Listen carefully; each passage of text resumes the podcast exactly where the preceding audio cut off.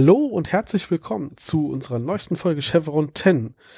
Heute sprechen wir über die Folge O'Neill und Lyra. Das ist die 17. Folge von Staffel 3 Stargate SG1. Der englische Titel ist A Hundred Days und das Drehbuch ist diesmal hier gesplittet. Die Story stammt von V.C. James und das Drehbuch selbst dann von Brad White. Regie hatte David Warry Smith geführt. Die Erstausstrahlung war am 4.2.2000 und äh, die erste in Deutschland am 22.11.2000. 22 und ähm, ja, äh, ihr wisst, ich mache das nicht alleine hier. Ähm, mit mir heute hier ist wie immer die Stefanie. Hallo. Der Pascal. Hi. Und der Christian. Hello. Alle da, wunderbar. Genau, und äh, bevor wir darüber reden, unter anderem, warum äh, es, es manchmal keinen Spaß macht, diesen Podcast zu machen über meine Lieblingsserie, darf Stefanie erstmal zusammenfassen, um was es hier geht. Gerne.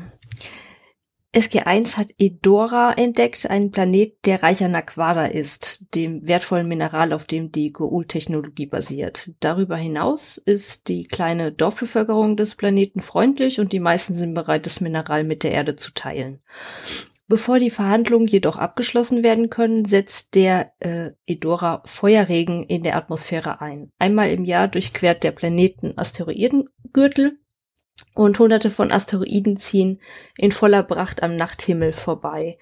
Doch etwa alle 150 Jahre, so stellt das Team bald fest, führt die Umlaufbahn des Planeten dazu, dass die autogroßen Gesteinsbrocken in die Atmosphäre eindringen und auf der Oberfläche einschlagen. Das gesamte Dorf ist in Gefahr, als autogroße Fragmente auf dem Planeten einschlagen und SG1 bietet an, die Dorfbewohner zur Erde zu bringen, bis das Ereignis beendet ist. Zwei Drittel überzeugt sind überzeugt und folgen Carter, Tiaik und Daniel durch das Stargate. Das andere Drittel bleibt zurück und glaubt, dass SG1 versucht, ihr Land zu stehlen und ihre Lebensweise zu zerstören. Eine der Dorfbewohnerinnen ist äh, eine Frau namens Lyra, die sich in äh, Colonel O'Neill verguckt hat, als ihr Sohn Garan sich mit seiner Freundin Naita in die Höhlen flüchtet, äh, verfolgen Lyra und O'Neill ihn. Tiek und Carter warten so lange wie möglich am Stargate, müssen aber schließlich hindurchspringen, um einen riesigen, feurigen Meteor zu entkommen, der direkt auf das Tor zurast und dort einschlägt. O'Neill stellt fest, dass das Tor verschwunden ist und nimmt an, dass es zerstört wurde. Er sitzt auf Fedora in der Falle und wird von einigen Dorfbewohnern dafür verantwortlich gemacht, dass zwei Drittel ihres Volkes nicht mehr nach Hause zurück können. O'Neill weigert sich, die Hoffnung aufzugeben und beginnt jeden Tag zu graben, in der Hoffnung, dass das Stargate vergraben und nicht äh, zerstört wurde. In der Zwischenzeit hat Lyra begonnen, sich in ihn zu verlieben und nimmt ihn in ihr Haus auf. Auf der Erde hat das Ereignis dazu geführt, dass Carters Gefühle für O'Neill an die Oberfläche kommen. Sie ist fest entschlossen, einen Weg zu finden, ihn zu retten und versichert, versichert Dr. Fraser, dass ihre Gefühle für den Colonel kein Problem für sie darstellen werden. Äh, Daniel Jackson kontaktiert die Tulana und die Tok'ra, die beide Verbündete äh, der Erde, die zu interstellaren Reisen fähig sind. Darüber möchte ich gerne später noch sprechen. Äh, und er erfährt, dass die Tok'ra irgendwann im nächsten Jahr ein Schiff nach Edora schicken können, um O'Neill abzuholen. Carters Plan ist jedoch ehrgeiziger. Ähm, nach dem Versuch, das Ma die Map-Sonde nach Edora zu schicken, kommt das Team zu dem Schluss, dass der Meteor Meteoriteneinschlag dazu geführt haben muss, dass sich der Naquada reiche Boden um das Tor erhitzt und verflüssigt hat, so dass sich äh, eine Barriere vor dem Tor gebildet hat, äh, wie eine Iris. Obwohl ein Wurmloch aufgebaut werden konnte, ähm, gelang es der Sonde nicht auf die, die andere Seite zu erreichen. Ähm, Sam schlägt vor, einen Partikelstrahlgenerator zu bauen, um das Tor durch die Naquada-Abdeckung zu feuern, äh, um durch das Tor auf die Naquada-Abdeckung zu feuern, ähnlich dem, ähm, was Sokar äh, bei der Erdiris versucht hat. Ähm, Carter arbeitet drei Monate lang, bevor sie äh, einen Teilchenstrahlgenerator entwickeln kann, aber ihr Plan ist erfolgreich. Nachdem sie die falsche Abdeckung zerstört haben und das Stargate aktiviert hat, uh, Um eine Höhle im Felsen zu schaffen, wird ein weiteres Merp-Sonde durchgeschickt. Ähm, sie materialisiert auf der anderen Seite, sendet aber nur eine kurze Übertragung, bevor sie zerstört wird. Ähm, sie kommen zu dem Schluss, dass das Stargate äh, auf Edora in der Horizontalen gefallen ist und dass es Merp nach der Materialisierung ähm, wieder in den Ereignishorizont zurückgefallen ist. Ähm, auf Edora hat Jack begonnen, sich mit der Tatsache abzufinden, dass er nie wieder nach Hause gehen kann, ähm, nie wieder seine Freunde sehen wird und nie wieder durch das Stargate reisen oder gegen die Ghoul kämpfen wird. Ähm,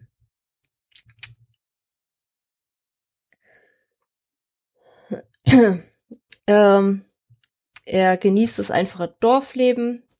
Ähm, am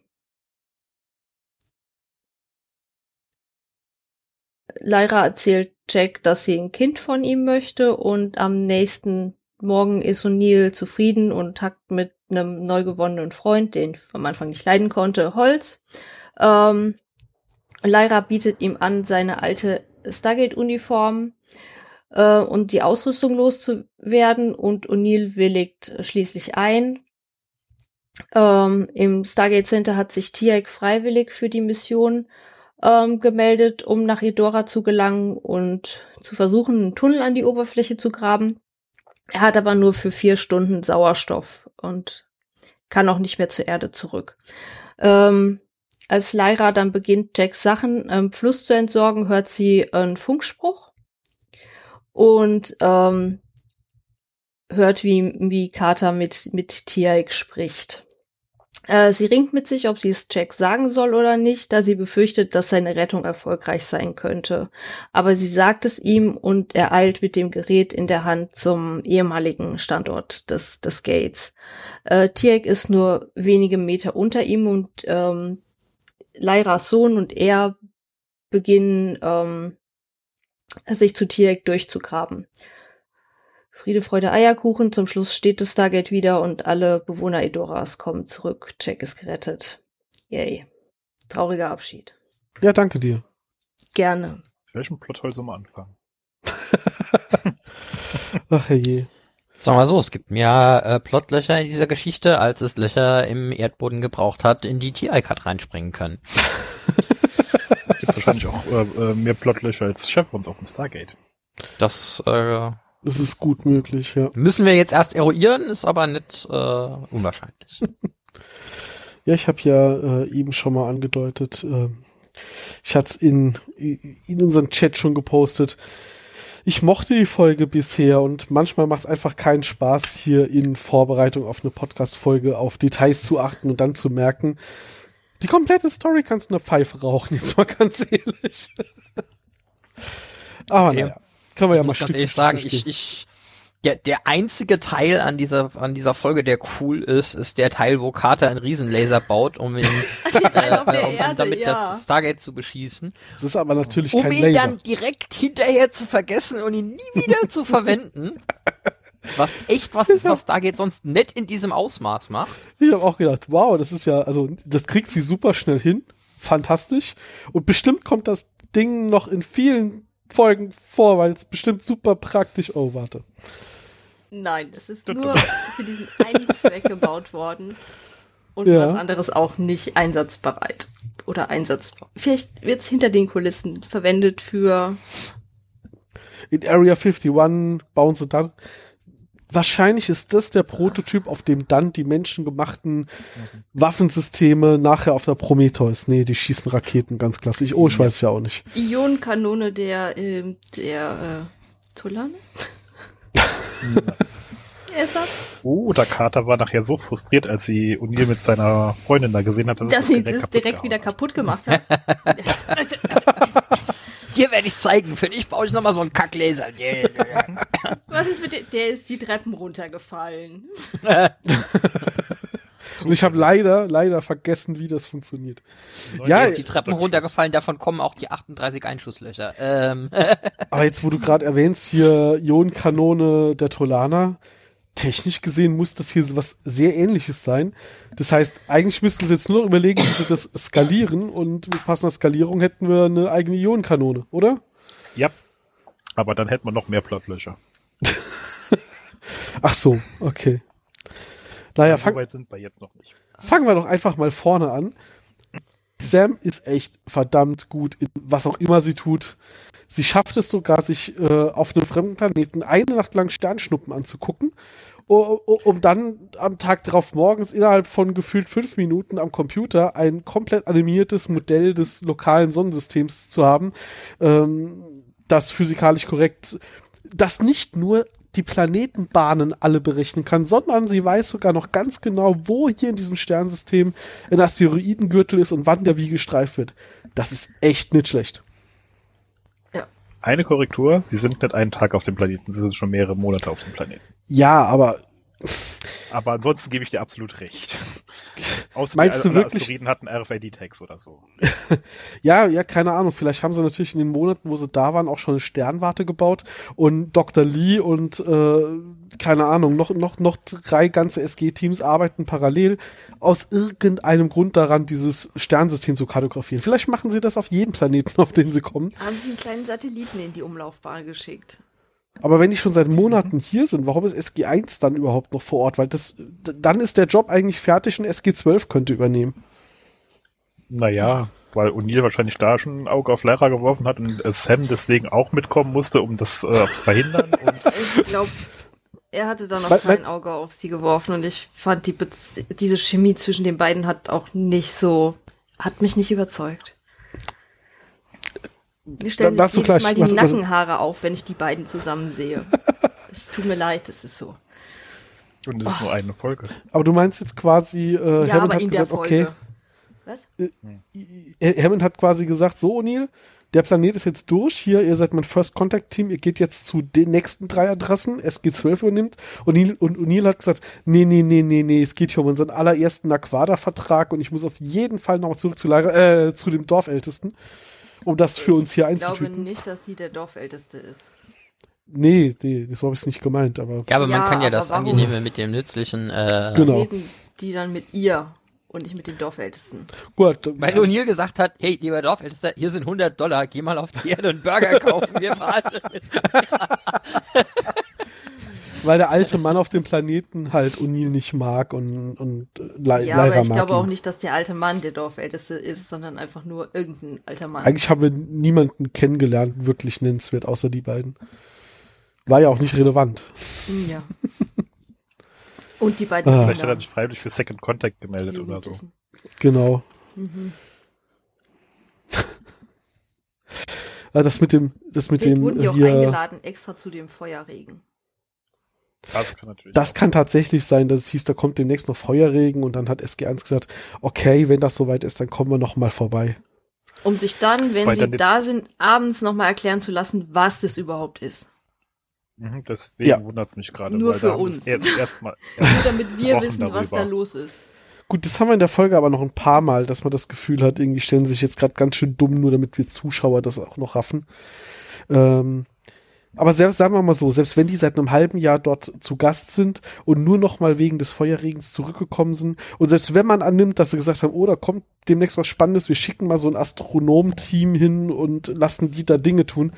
Nein, die haben diese Karte nicht. Also, hätten sie es wenigstens, äh, keine Ahnung, nee, sie haben ja noch, ich wollte gerade sagen, vielleicht hätten sie Alien Tag, aber sie haben bisher noch keinen Alien Tag dafür. Also, das hat mich, ich weiß nicht warum, aber das hat mich überraschend hart gestört, dass sie einfach gefühlt am Tag drauf hier sagt, hier guck mal auf meinem Laptop, ich habe hier eine animierte Sternkarte.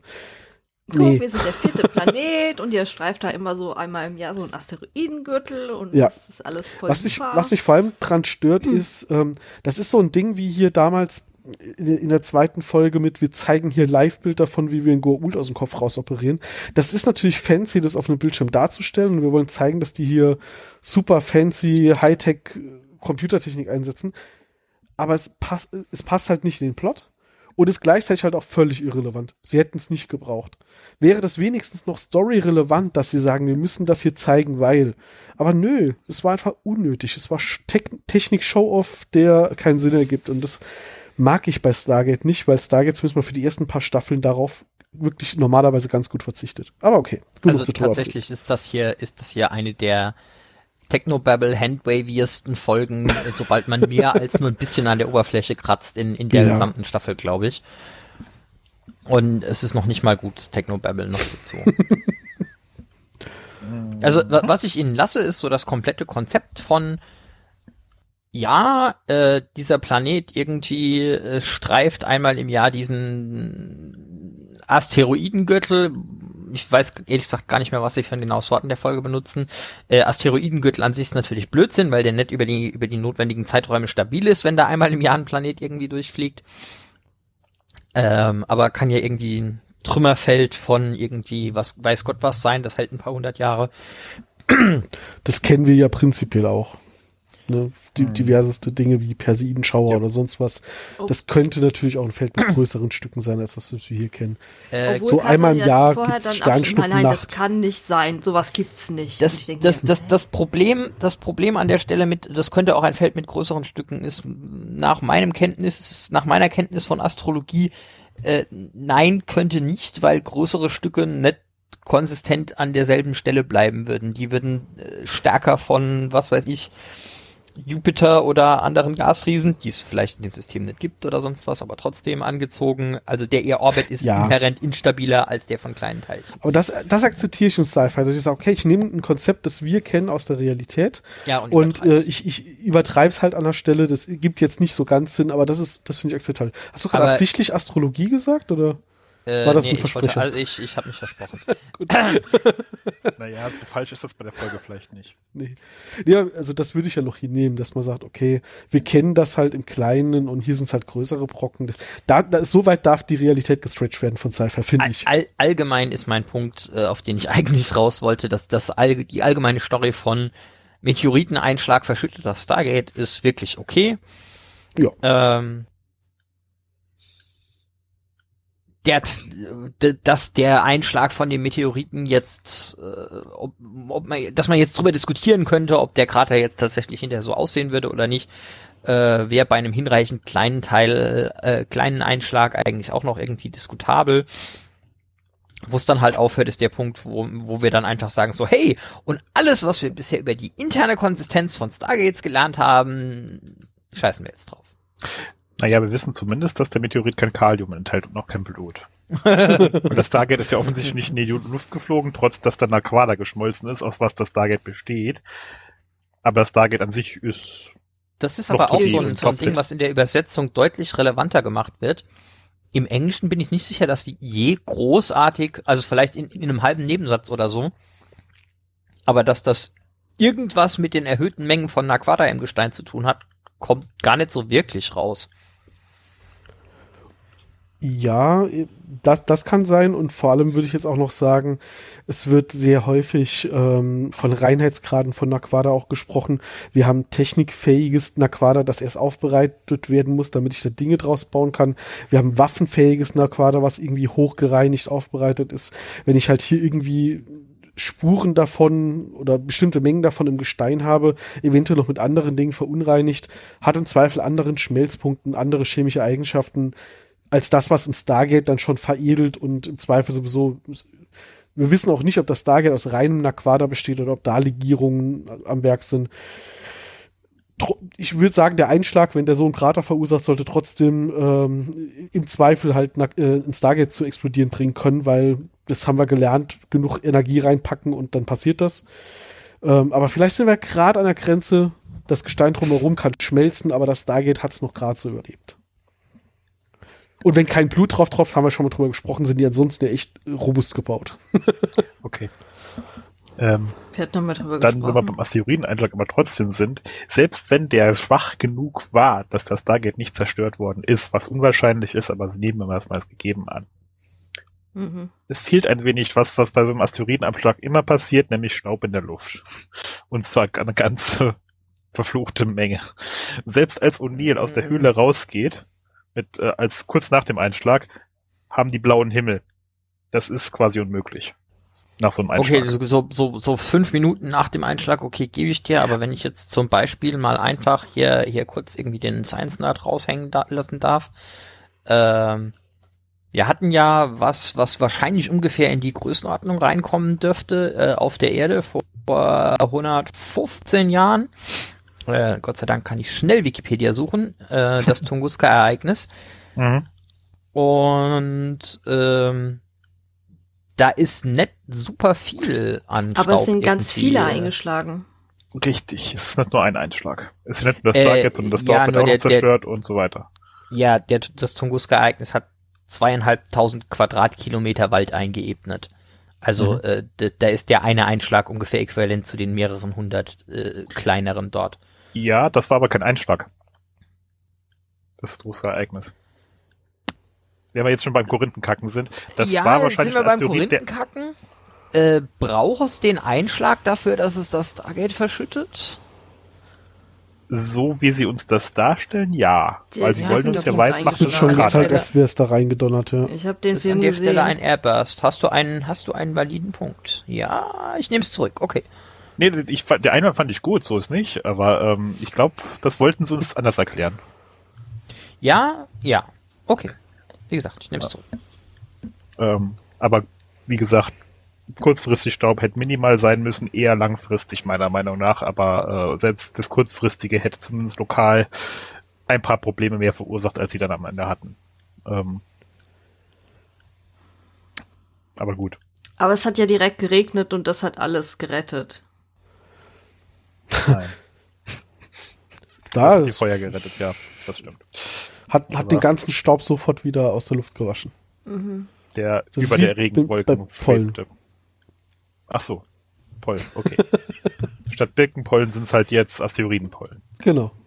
Okay. Na dann. kann, kann ich mit leben, ist in Ordnung. Ich wollte es nur angemerkt haben. Außerdem, wenn man nach der deutschen Synchro geht, bin ich sowieso nicht so sicher, was das jetzt mit irg irgendwelchen Asteroiden zu tun hat, weil äh, in der, also in der deutschen Version erzählt Daniel davon, dass äh, es vor 150 Jahren ähm, ja hier schlimme Erdbeben gab. Was ja nicht ganz falsch ist. Ja, aber ihr habt doch öfter hier Erdbeben. Ja, ja, okay, dann hängt das damit zusammen. Was? ja, ja, ja, ja, ja. Und wie haben schon. die das so schnell ausgerechnet, dass es 150 Jahre, also dazwischen? Genau. Ja, mit der gleichen, mit dem gleichen Mindset, mit dem Carter halt Animationen macht von, so sieht das Sternsystem hier aus, äh, geht Daniel halt hin, sieht ein paar Sedimentschichten und sagt, okay, ich bin ja nicht nur Archäologe, ich bin halt auch noch, ähm, Bodenwissenschaftler, Geologe, danke. Und ich gucke da nur drauf und kann euch sagen, das ist wie Jahresringe. Mit, mit Hilfe das von 150 mit dem seiner genau. professionellen äh, Ausbildung in dem Fach, können wir exakt sagen, La ja, Larvennet, äh, Larvenfunk. Tiereik hat sich hingestellt und hat gesagt, hm, die Magie der Goa'uld bleibt mir verschlossen, aber das sieht nach circa 150 Jahren aus. Ja. Also, dass man da vielleicht eine Regelmäßigkeit sieht, ja, aber ich fand jetzt nicht so, also es wird damit erklärt, ich fand das nicht gut erkennbar, es wird damit erklärt, dass er sagt, okay, einmal im Jahr ist dieses Ereignis und man könne angeblich an der Wand, also so hatte ich es verstanden, man könne Abzählen. an der Wand abzählen, Genau, immer wenn dieses Ereignis ist, dann gibt das so eine dünne Linie und ich kann 150 Linien zählen circa und da war ein größeres Ereignis ja. und deswegen kann man das irgendwie unterscheiden, aber wo wir ja. bei den Segmenten wären, die vom Staub runtergesegelt sind und das wahrscheinlich die Atmosphäre dicht gemacht hat. Ja, vor allem sollte das halt auch nicht. Den wir dieses Mal nicht gesehen haben. Wegen Regen. Und wenn in den anderen.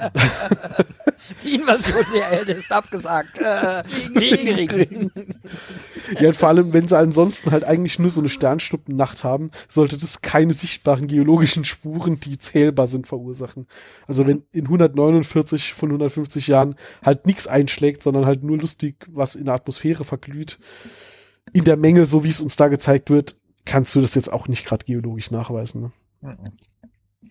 Also entweder war es ultra heftig oder eben nicht. Er ist ja Archäologe und kein Geologe. Oh, Also ich würde schon sagen, dass du es nachweisen kannst. Also gerade je nachdem. Äh, was, durch, was durch, ich halt guck da auf so einen Steinriss drauf, ne? Ach so, ja, nee, das, du, du bräuchst also irgendwie ein, ein Massenspektrometer oder so. Genau. Ja, messen geschenkt, also aber. Das kann gut sein. Da kenne ich mich zu wenig aus mit, wie detailliert man Gesteinsschichten untersuchen und dann datieren kann. Aber der guckt ja nur da drauf und kann es angeblich wissen und das kannst du mir nicht erzählen. Ja, nee, das, das funktioniert nicht. Prinzipiell kannst du von den Messungen her kannst du so Sachen machen wie äh, im gesamten Umkreis ist außerhalb von dieser Gesteinsschicht kein Iridium nachweisbar. Da ist ja, Iridium stimmt. drin. Das muss irgendwo hergekommen sein. So, mhm. okay. mhm. Hättest du ganz spaßig machen können, dass das Naquada auf dem Planeten nur von diesen Einschlägen kommt und dann einfach so schichtweise Naquada auf dem Planeten liegt. Das hättest du ja auch bringen können. Damit, damit geht's natürlich sowieso schon mal weiter. Äh ich kann hier pro Jahr eine Ablagerung an Gestein in einem Stein sehen. Ja, ja ich glaube, da reden wir eher über größeren Zeiträumen, die du da abmessen kannst als Jahre. Aber naja, gut. Daniel kann das. Ja, Daniel kann alles. Um, um, um O'Neill so halb zu zitieren aus der Folge, wenn Daniel das, äh, wenn Daniel sich nicht irrt und das passiert quasi nie, dann wird das schon stimmen. Hm. Hm. Nun ja. So, aber jetzt haben wir, glaube ich, genug auf Pl den Plothole vom Asteroiden herumgehakt. Wir haben ja, noch andere. Ich hoffe schon. Gehen wir zum nächsten weiter. Welcher, welcher als nächstes?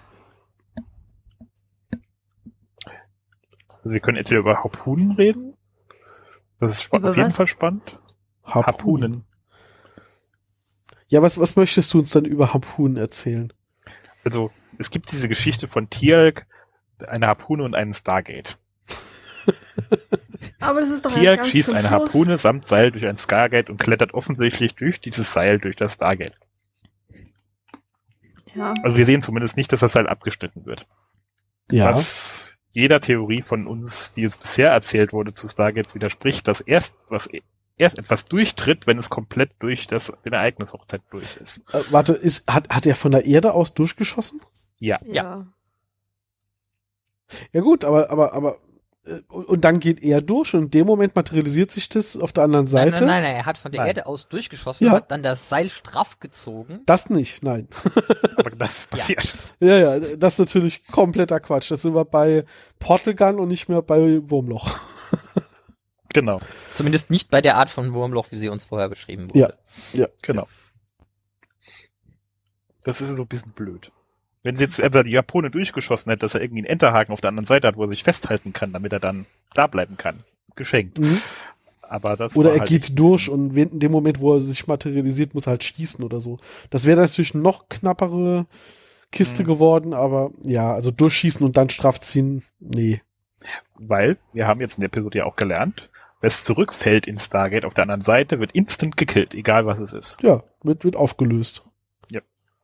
Also benutzen wir danach nie wieder, keine Sorge, aber ähm, das ist Wobei, jetzt. Wurde das bisher offen gelassen? Also wir wissen, du kannst nur in eine Richtung durchgehen. Wurde bisher nicht es wurde nicht definiert. Es ist niemand durch die andere in die andere Richtung durchgegangen. Stimmt, was dann wirklich passiert, wurde uns nie richtig gezeigt. Ich habe gerade überlegt hier mit mit ähm, hier dem dem irren Ex von von Sam, aber da ging es glaube ich darum, dass er die Erde angewählt hat und dort war die ja. Iris aktiv, ne? Deswegen mhm. war es ein Problem, nicht weil falsch mhm. rum. Ja. Ja. Mhm. ja. Und das wurde nie gesagt. Also, dass sich was rück, also was falsch rum durch die, also was von der falschen Seite durchs Gate geht, dematerialisiert, dachte ich, wäre fixer Kanon. Wird das nur in der einen Folge hier etabliert? Also ich kann mich jetzt bewusst, zumindest kann keiner an erinnern, das heißt nicht, dass das nicht passiert ist, aber mhm. bewusste Verwendung hm. weiß ich nicht. Hm. Das ist ja dann, äh, also wenn es hier nicht gezeigt worden wäre, äh, hätten wir eine ähnliche Situation wie unsere immer noch offene Frage, was passiert eigentlich, wenn ich von hinten nach vorne durch die, den eigenes Horizont gehe? Vermutlich nichts Gutes. Ja, ich schwanke zwischen nichts und ähm, du wirst schichtweise, die, die, die schichtweise dematerialisiert, das heißt, du, du erstellst eine Spiegelversion von dir, wenn du das tust.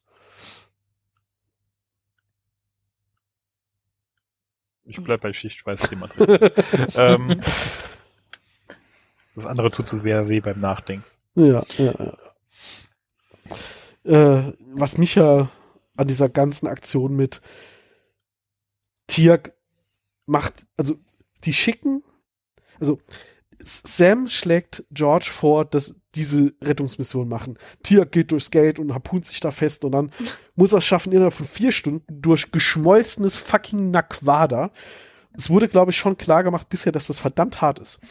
Durchzuhacken, sich von Hand mit einem Meißel. Und wenn er. Hatte der nichts schweres Gerät dabei? Doch, hatte er. Ja, okay, auch in, auch in Ordnung, aber. Und hat Sauerstoff für nur vier Stunden. Vier. Warum auch immer. Ja, ja, und mehr ist nicht in dieser Blase drin. Die hätten einfach noch einen Container Luft mit zwei Harpunenhaken durchschießen das können. Das wäre ja. zu einfach gewesen. Und der hatte doch schon so eine Sauerstoff. Was ich, was ich eigentlich. Staub? Genau. Ich dachte für Sauerstoffflasche, aber ja. Ähm, nee, was ich meinte ist, also aber sie machen diesen ganzen Scheiß. Tier, ähm. äh, Sam sagt zu George, wir machen das so. Und George sofort, ja, ja, Tiak ja. wird das auf jeden Fall tun. Also mir hat eigentlich nur gefehlt, dass George sagt, wenn ich Tiak frage, wird er wahrscheinlich antworten, tausend gezähmte Rösser könnten mich nicht davon abhalten. und, und, und dann sagen sie, okay, Tiak macht das und Tiak macht das und George gibt es frei und die Alternative dazu, die sie hätten, wäre, wir warten halt noch ein bisschen, bis die Tokrats. Ist ja nicht so, als geht's um Leben und Tod und wäre wirklich eilig. Die riskieren das Leben von ihrem Mann, ist, weil Sam richtig. nicht ein paar Monate warten will auf O'Neill.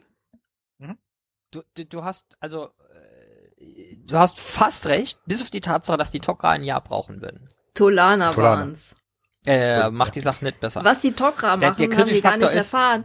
Und warum, verdammt, warum wir haben die nicht die Asgard gefragt? Die lieben den. Was, äh, Weil sie den schlecht ist. erreichen die, die Tolaner äh, brauchen ein Jahr, um ihr Schiff dahin zu kriegen. Und wenn du äh, ein Jahr brauchst, dann heißt es, unter Umständen frisst O'Neill die nächste Runde Asteroideneinschläge. Und das ist halt. Nein, die haben nicht Hab, gesagt, haben die Englisch, brauchen ein haben Jahr. Die, die haben gesagt, gesagt bis Jahr? Anfang nächstes Jahr sind die dort. Genau. Wir wissen die haben nicht, gesagt, wann, die sind im wann, Frühjahr wann dort. jetzt ist.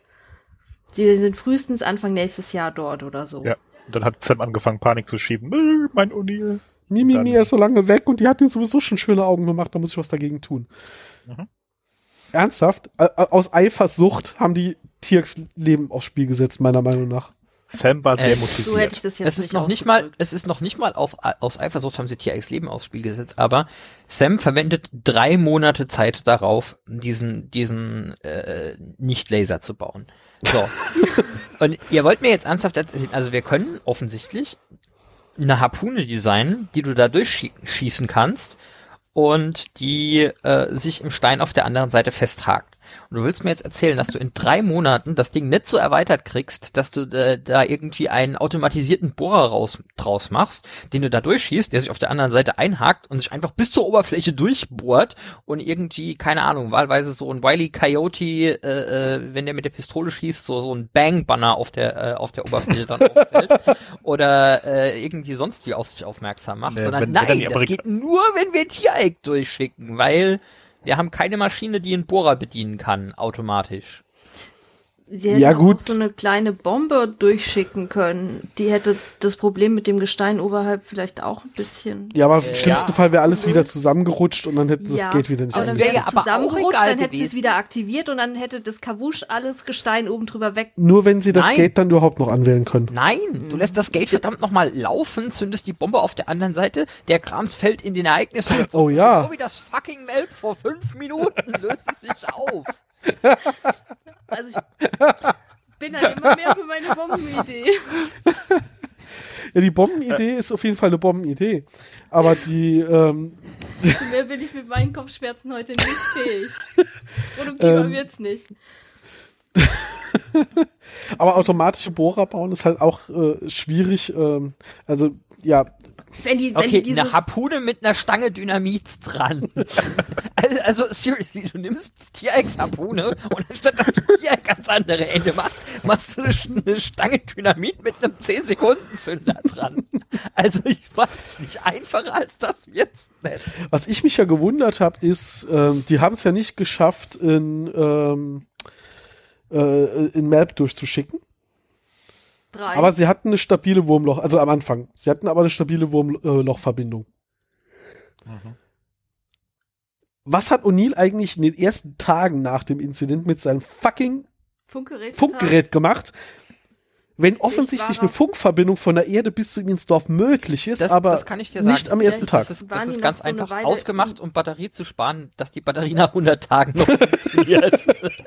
Vielleicht war er da zu dem Zeitpunkt noch in der Höhle und die haben sich versteckt und die, die, das ist der Einschlagort und da, wo das Tor früher stand, war einfach zu weit von dieser Höhle entfernt. Hm. okay. Die Höhle, die schützt, ist die wahrscheinlich uns, auch irgendwie gepanzert. Sie hätten uns aber wenigstens zeigen können bei, okay, das wir können jetzt ein Map durchschicken und es fällt nochmal zurück, aber wir hm. könnten doch jetzt nochmal versuchen, ihn anzufunken. Ah, sein Funkgerät ja, scheint aus zu sein. mir auch ein bisschen gefehlt. Die haben ja gar nicht versucht, Kontakt mit ihm aufzunehmen, was ja technically wohl funktioniert hätte. Ja, und er hat mir auch viel, viel, viel, viel zu früh aufgegeben.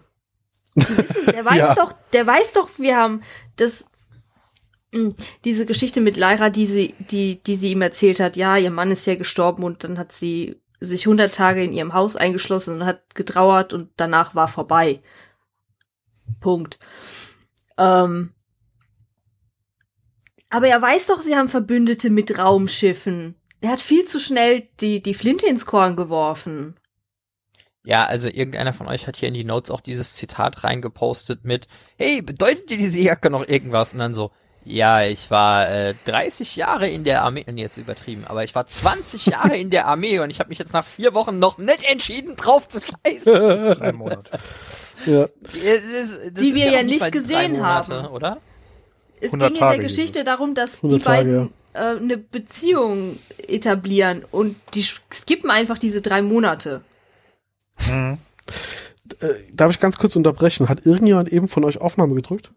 Ja. Gott sei Dank. Ich nämlich nicht. Ich auch nicht. Wie ich gerade gemerkt habe. zum Schneiden übrigens, ne?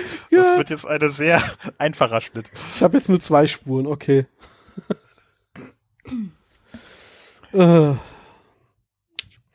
Ich drücke jetzt trotzdem mal noch zusätzlich auf Record für wenn jetzt Lass das bitte drin. Ich lasse da, das können die Zuhörenden ruhig mitbekommen, dass wir heute eventuell etwas verplant sind. Ich check das nochmal. Ja, läuft. Von vier Leuten hat zum Glück Minuten. eine Person auf Aufnahme gedrückt. Danke. Ja, äh, das ist wer? Stefanie hat zum Glück. Stefanie das rettet uns gut. hier mal wieder den Arsch. Das ist nichts Neues. Ähm, ah, super. Schön, dass es dir auch nach der fast exakten Zeit aufgefallen ist, nachdem Stargate abbricht, der Kontakt. Ach so, meinst du, ich habe nach 38 Minuten jetzt erst gemerkt. Ja. Äh, da ging der innere Kopfping so an. Ping. Okay. Ich, ich drücke aber zur Sicherheit für den Rest mal noch auf die Aufnahme. Gut, können wir jetzt weitermachen? Ja, wir machen jetzt weiter. Ja, wir machen jetzt weiter. äh, wir waren bei O'Neill, wie er sich schnell äh, akklimatisiert hat. Ja, zu ja. schnell. Eindeutig viel zu schnell. Also, nee. Das dass er das so schnell gekauft. aufgibt. Genau, also dass er so schnell die Suche nach dem Gate aufgibt. Ja, okay, dass er sagt, ich finde da nichts mehr, ich hoffe drauf, dass die mich finden, meinetwegen. Dass er sagt, okay, falls es nichts wird, versuche ich hier halt irgendwie mir schon mal mich hier einzufügen gesellschaftlich, auch okay. Aber bei, ich schmeiß schon mal deine ganzen Sachen weg, dass er dann nicht sagt, äh, lass wenigstens mal das Funkgerät da, damit ich es einmal am Tag kurz anmachen kann. Das passt so gar nicht. Ja, also was ich dafür gebe, dass er das gemacht hat, ist, er war drei Monate nicht in so einer globalisierten Welt, wie wir sie kennen. Heißt, da kommt einem das schon deutlich länger vor, wenn man da ganz nah nur am Holzhacken ist, mit, mit der Hand Nägel herstellt oder äh, Farmen bewirtschaftet. Also ich behaupte, der Mann war in Einsätzen, die auch nicht gerade nur drei Tage gingen und wird damit schon klarkommen. Nee, ich meine mein nur so für das Psych nee, für, für, die Länge, die er ja. empfunden hat, nicht für das, was er ähm, getan hat. Okay. Aber ja, das ist trotzdem eine Reaktion, die ich vielleicht nach einem Jahr erwartet hätte. Vor allem, da wir. Vielleicht liegt's an dem Schnaps. Stimmt, der Schnaps könnte es natürlich gewesen sein. Das ist wie damals auf Abydos, gibst du O'Neill Moonshine, dann sagt er, okay, ich bin jetzt einer von euch. Vor allem, da, da wir jetzt schon fast vier Staffeln lang, weil die Staffel geht ja jetzt nicht mehr so lange, äh, eingetrichtert bekommen haben, wir geben dich auf und wir lassen niemanden zurück. Ja. Außer äh, er wird vom Asteroiden getroffen.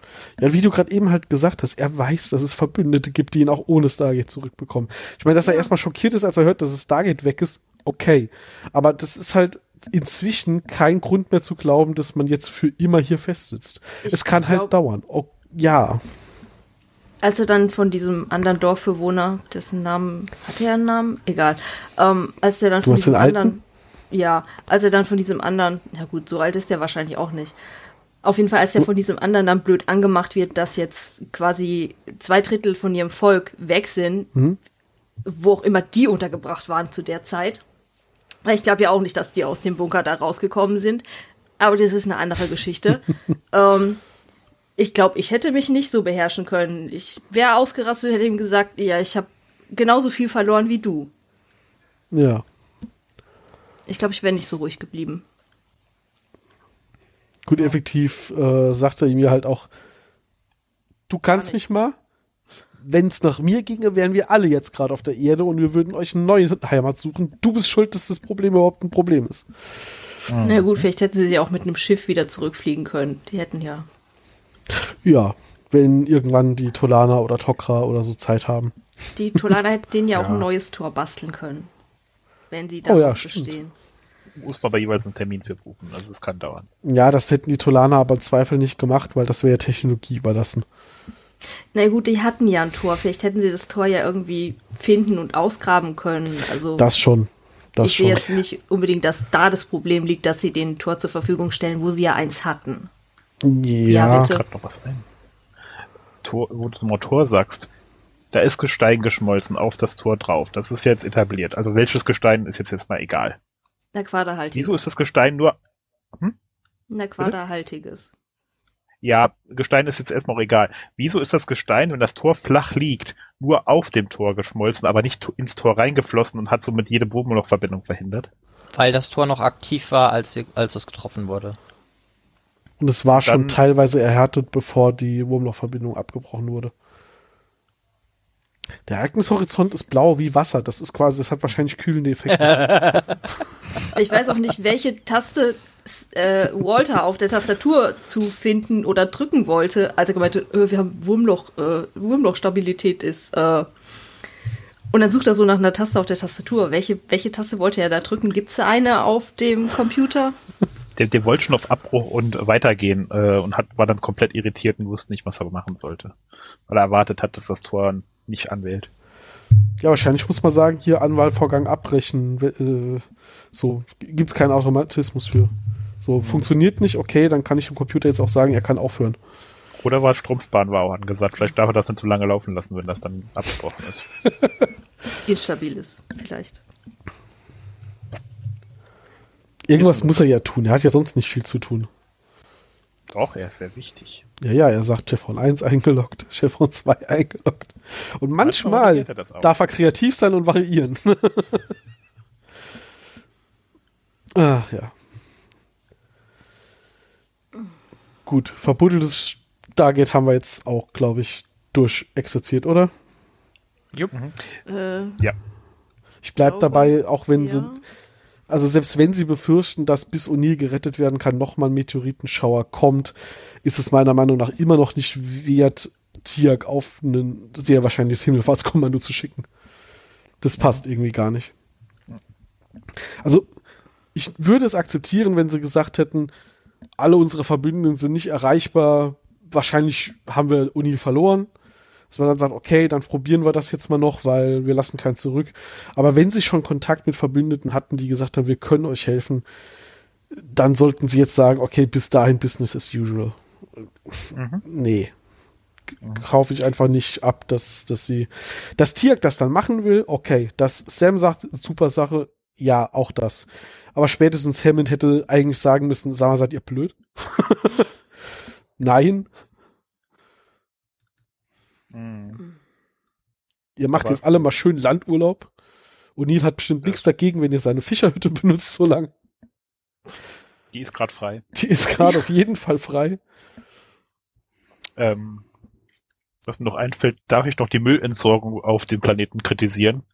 Also die Kleider in die ins, den Fluss zu schmeißen, okay. aber das Funkgerät samt eines wahrscheinlich damals noch äh, Nickel-Metallhydrid-Akkus in den Fluss zu werfen. Das ist erst, ich weiß, wenn du 200 Funkgeräte in den Müll, in den Fluss wirfst. Und da hm? war bestimmt auch die, die Set oder sowas mit dabei. Die könnte noch hilfreich sein für einige Dinge. Stimmt. Und vielleicht auch noch ein bisschen C4. Also wenn die irgendwas wegsprengen müssen, könnte das auch noch. Damit hätte er mal ein Loch im Boden sprengen können, um das Target zu suchen. Ja, aber du hast da nur eine, einen Versuch und das ist es nicht wert. Er war verzweifelt. Kann ich mit einer Set Nikitel eigentlich auch ein Loch im Boden schießen, wenn ich dreimal auf einen bestimmten Bereich Boden schieße?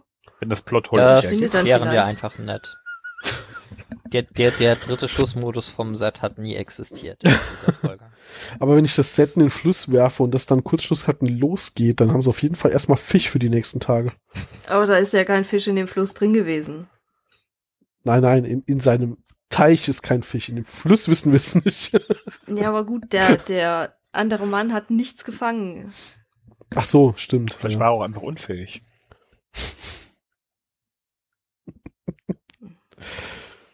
Er war zur, zur Fishing. So hieß der. Nee, war so hieß der sein, Sohn.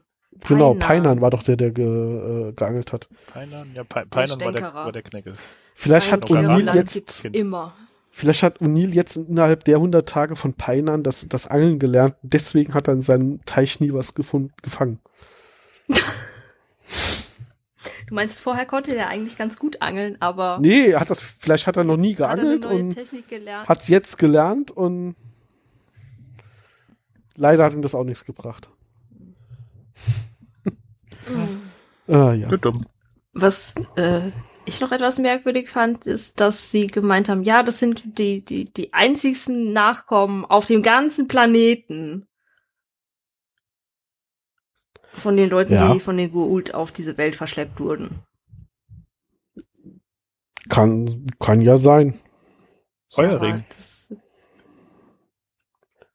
sind so wenig Leute, ist es nicht ziemlich incestuös? Äh, so wie jedes andere Menschendorf, das sie irgendwo finden auf fremden Planeten. Was ja. Denkst, wieso Lyra direkt auf O'Neill abgefahren ist? Endlich frisches Blut. Blut in unserem Genpool hier. Mhm. Äh.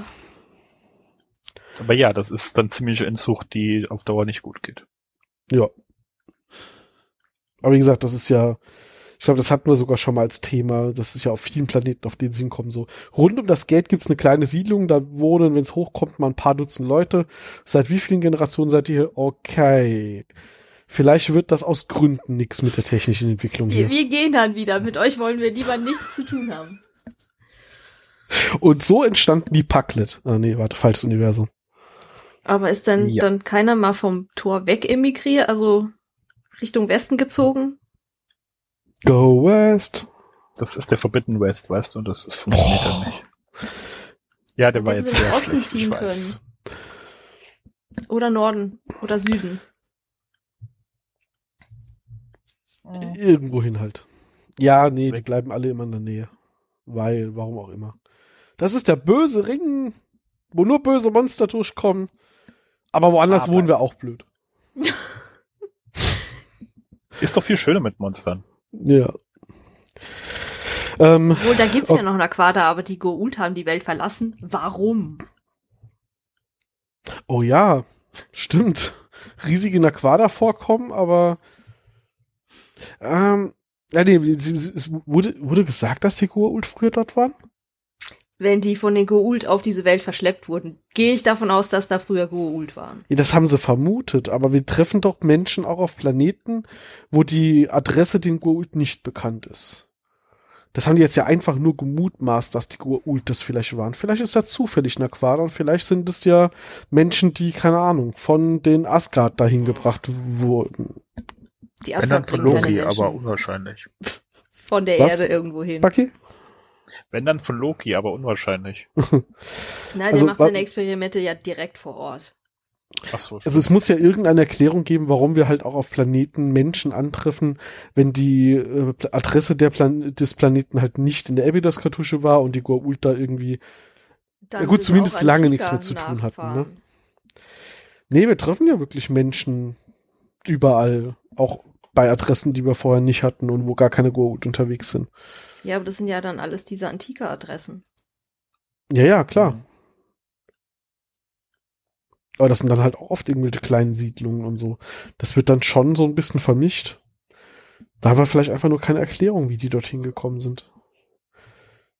Ja gut, kann natürlich auch sein, äh, ich meine, die wurden dorthin entführt von irgendeinem unbedeutenden kleinen Goa'uld, der halt dann, keine Ahnung, übernommen wurde. Apophis hat, hat seine Flotte besiegt und ihn getötet und niemand hat Apophis verraten, dass da noch so ein Naquada-Planet ist. Oder er war während dem Feuerregen auf dem Planeten und ist nicht in den Schutz gegangen. ist nicht zurückgekommen. Ja. Nee, deswegen, also kann ja, kann ja durchaus sein, dass äh, Planeten einfach von den Goa'uld quasi abandoned sind, weil äh, waren halt nicht, äh, wurde halt getötet, Dinge haben sich geändert, keine Ahnung. Ne? Rendite stimmte nicht. Rendite stimmte nicht, ja. Naja. Aber hier, ähm, ich wollte eigentlich noch eben zum, zum so ein bisschen zum Abschluss von dem Thema Tier buddelt sich daraus mein absolutes Lieblingszitat aus der Folge schon mal droppen, ähm, das im Deutschen leider nicht so hübsch ist, aber im Englischen Tiak, you are one stubborn son of a bitch. äh, ja, O'Neill drückt seine Freude sehr speziell aus. hm. Aber macht er gut, ne?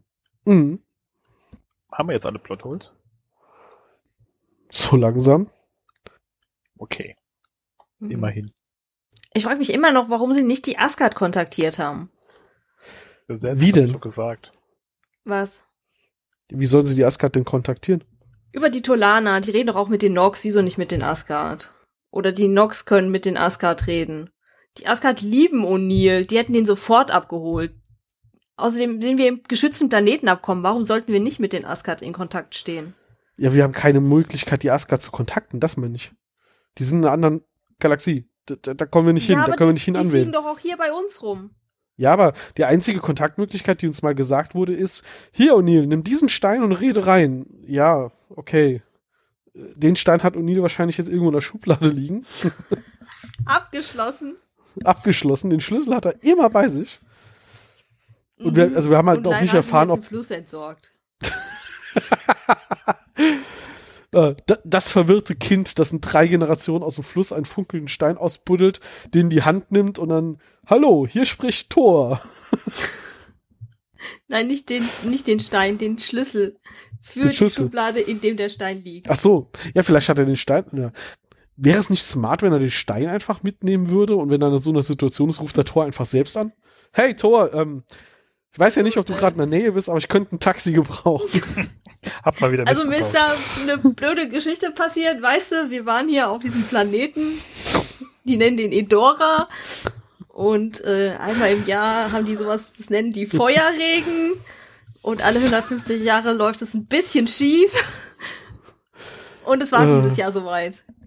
Und dann Könntest du kurz... Dann antwortet aber Thor, nee, der ist auch im geschützten Planeten ankommen und bei Naturkatastrophen greifen wir nicht ein. Tut mir leid. Bitte fragen Sie jemand anderen.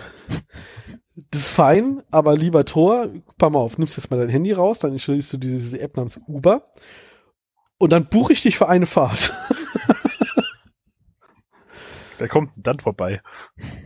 Also wir wissen ja gar nicht, ob der Kommunikationsstein am Ende der Alles damaligen doch. Handlung behalten wurde. jetzt umgestiegen auf Taxiunternehmen. Kommt er mit so einem Space-Taxi vorbei. Ja, der, der, hat jetzt einfach Taxi über sein, ähm, sein Cash gesprayt. Ich muss gleich auf Twitter und gehen, noch Joseph. So ein Lämpchen oben eingebaut, ja, das dann also, genau, anzeigt, genau, ob das Taxi gerade besetzt lieber, ist oder nicht. Lieber Joseph Melosi, wir haben eine Idee für das neue Spin-off. äh, Arisboch, Space Taxi to the Sky. Äh, ja. Hi, hi, hi, hi. oh Heute sind wir aber schlimm. Aber meine Kopfschmerzen ja, die Folge sind, war ja auch weg. schwierig. Das ist doch schön. ja, wir müssen uns ähm, oh nein, da sind sie wieder. diese Folge schön lachen oder so. Mhm. Ja, das ist eine, wenn ich durchschauen würde, würde ich die Würde ich, würde ich nochmal überlegen, ob ich die skippen soll oder nicht. Kann man halt auch ruhig skippen. Die hat überhaupt keine Auswirkung auf irgendwas. Aber wirklich gar nicht. Also es wird nochmal erwähnt, dass es, es wird nochmal gezeigt, dass Sam halt so einen Crush auf O'Neill hat und das ist halt auch das Einzige, was irgendwie unabhängig von der lokalen Handlung gerade relevant ist. Das ist jetzt aber das erste Mal, dass es auch einigermaßen offen angesprochen wird. Von Janet, die das dann jetzt auch mhm. mal so. Wird es zu einem Problem? Ja. Es steht ja auch quasi in Lettern über im Kopf geschrieben. Kaum. Und Hallo, wir, hier. und wir haben halt jetzt endlich mal eine verlässliche, dauerhafte Quelle für Naquada. Mhm. Ähm, sehr, sehr schön, als Lyra Noil, äh, Noil, O'Neill fragt, äh, und wofür braucht ihr dieses Naquada? Und O'Neill kurz so eine Denkpause hat, bevor er sagt, Energiequelle. Weil die ehrliche Antwort wäre gewesen, Bomben. Wir wollen damit Gur-Ult in die Luft jagen. Nee, die reiten ja immer auf der Schiene rum. Schutzschilde. Was? Mhm. Die Gur-Ult. Immer wenn irgendjemand, nein, die Erde. Immer wenn irgendjemand so. fragt, wofür das Naquada benötigt wird, Schutzschilde. Ja, aber wir haben noch keine Schutzschildtechnologie, wir haben noch keine Naquada-Generatoren zu dem Zeitpunkt. Zu dem Zeitpunkt ist das aber Einzige, was wir mit Naquada wir tun können. Wir haben gelernt, wie das geht. Ja, stimmt, das hatten wir schon, da hast du recht. Mhm. Trotzdem ist das, das Einzige, was wir aktuell sinnvoll mit Naquada anstellen können, ist tatsächlich Hattacks in die Luft jagen. Oder so. Mhm. Und Oder so ein Heizpilz, und die Heizpilz in der Cafeteria betreiben. Bestimmt geht auch. Entschuldigung. Das halte ich in der Cafeteria unterirdisch nicht für eine gute Idee. Mit einer Quaderbetrieben geht das. Verursacht keine Abgase, ist klimaneutral. Mhm. CO2-neutral bestimmt auch. Ja. Okay, weiter. Schön. ähm, ja, äh, von wegen Love Interest, es wird ja hier angedeutet, dass O'Neill und Lyra äh, eventuell Nachwuchs bekommen könnten.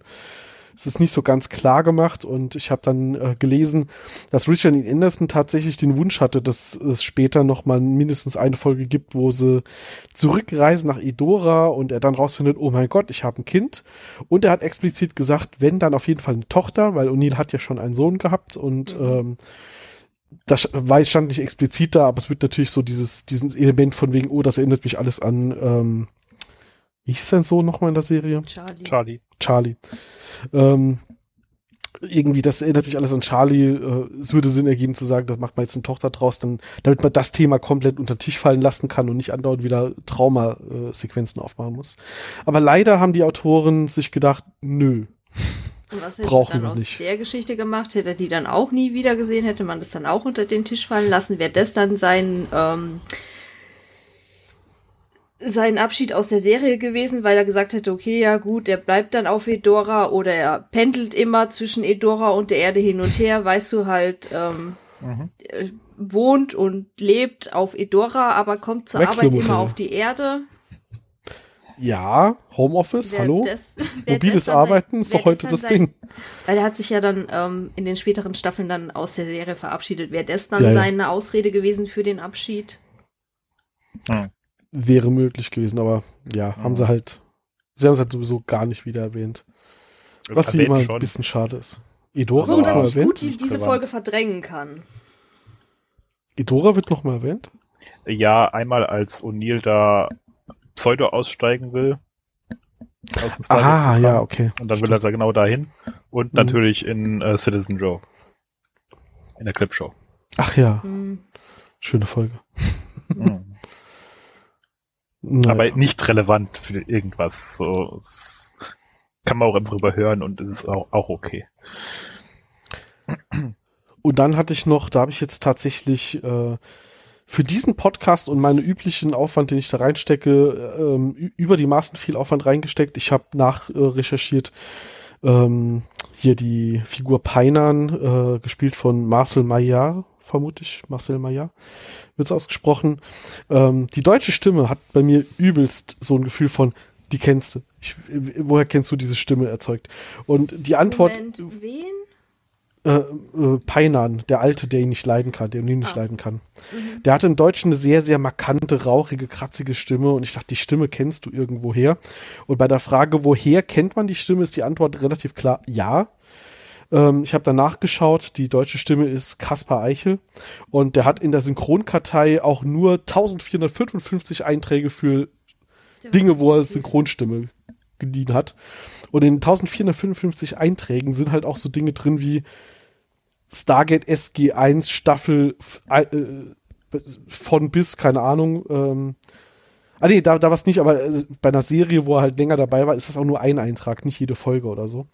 Und was ich aber ganz witzig fand bei der Frage, woher kennt man die Stimme denn, ähm, bin ich ja so ein bisschen durchgescrollt, ob ich irgendwas wiederfinde und das mir aufgefallen, ah, er spricht Don S. Davis als ähm, George Hammond in äh, dem Final Cut von 2009 vom Das Tor zum Universum und in den späteren zwei Filmen The Ark of Truth und Continuum, weil ähm, der, äh, äh, wie ist der andere? Gerhard Paul. Gerhard Paul, Gerhard Paul. Ähm, der ist irgendwann in Rente gegangen 2007 und alles, was an Stargate danach produziert wurde, wo Donis Davis noch dabei war, haben sie halt dann eine neue Stimme gebraucht. Das fand ich dann halt ganz witzig.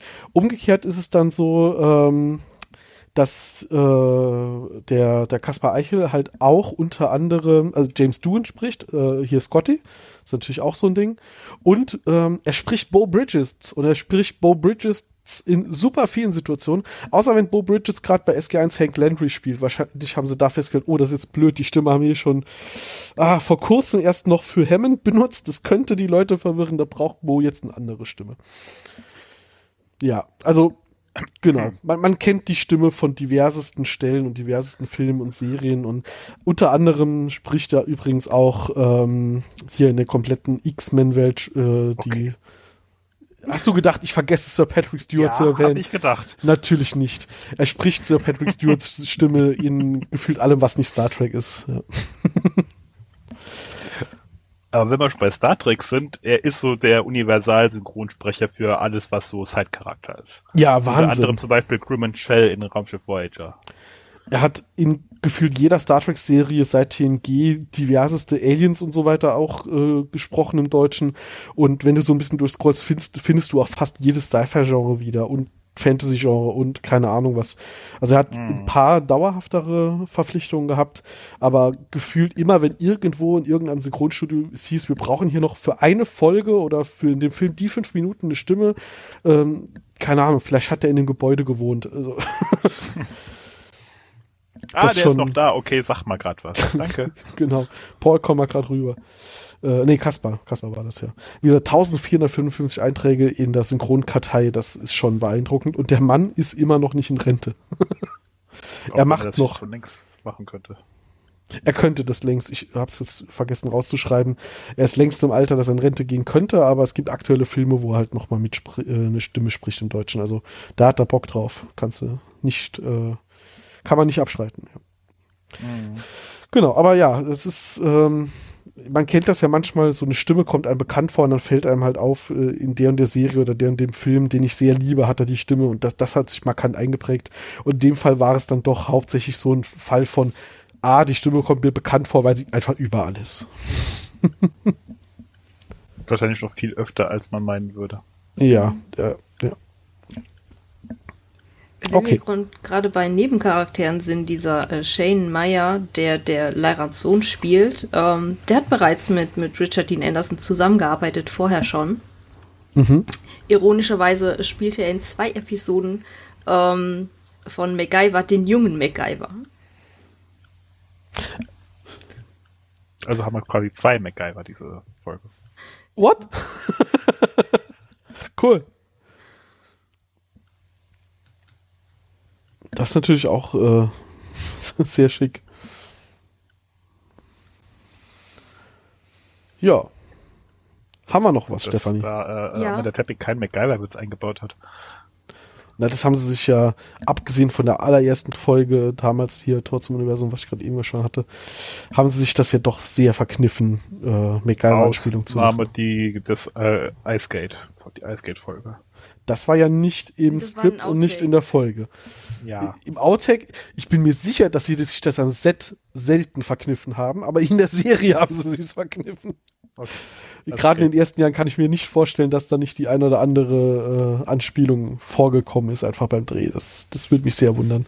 Mhm. das Drehbuch dieser Episode wurde, für das Drehbuch wurden Brad Wright und heißt sie Victoria? Uh, James uh, für den Leo Award uh, äh, 2000 nominiert. Hat eigentlich irgendwer hier mal den Leo Award gewonnen? Wir ja. erwähnen sau oft, dass jemand äh, nominiert wurde, aber selten, dass jemand gewonnen hat. Ich meine, nominiert werden ist bei den meisten Awards ja trotzdem auch schon eine große Ehre. Ist mir nur so aufgefallen. Ich glaube, vor da zwei Folgen oder so hatten wir das schon mal. Fall welche gewonnen, aber welche muss ich jetzt Kommt noch. Ähm, hat Michael Shanks nicht eingewonnen für, die, für diese Folge Rettungsboot? Sag ich ja, kommt noch.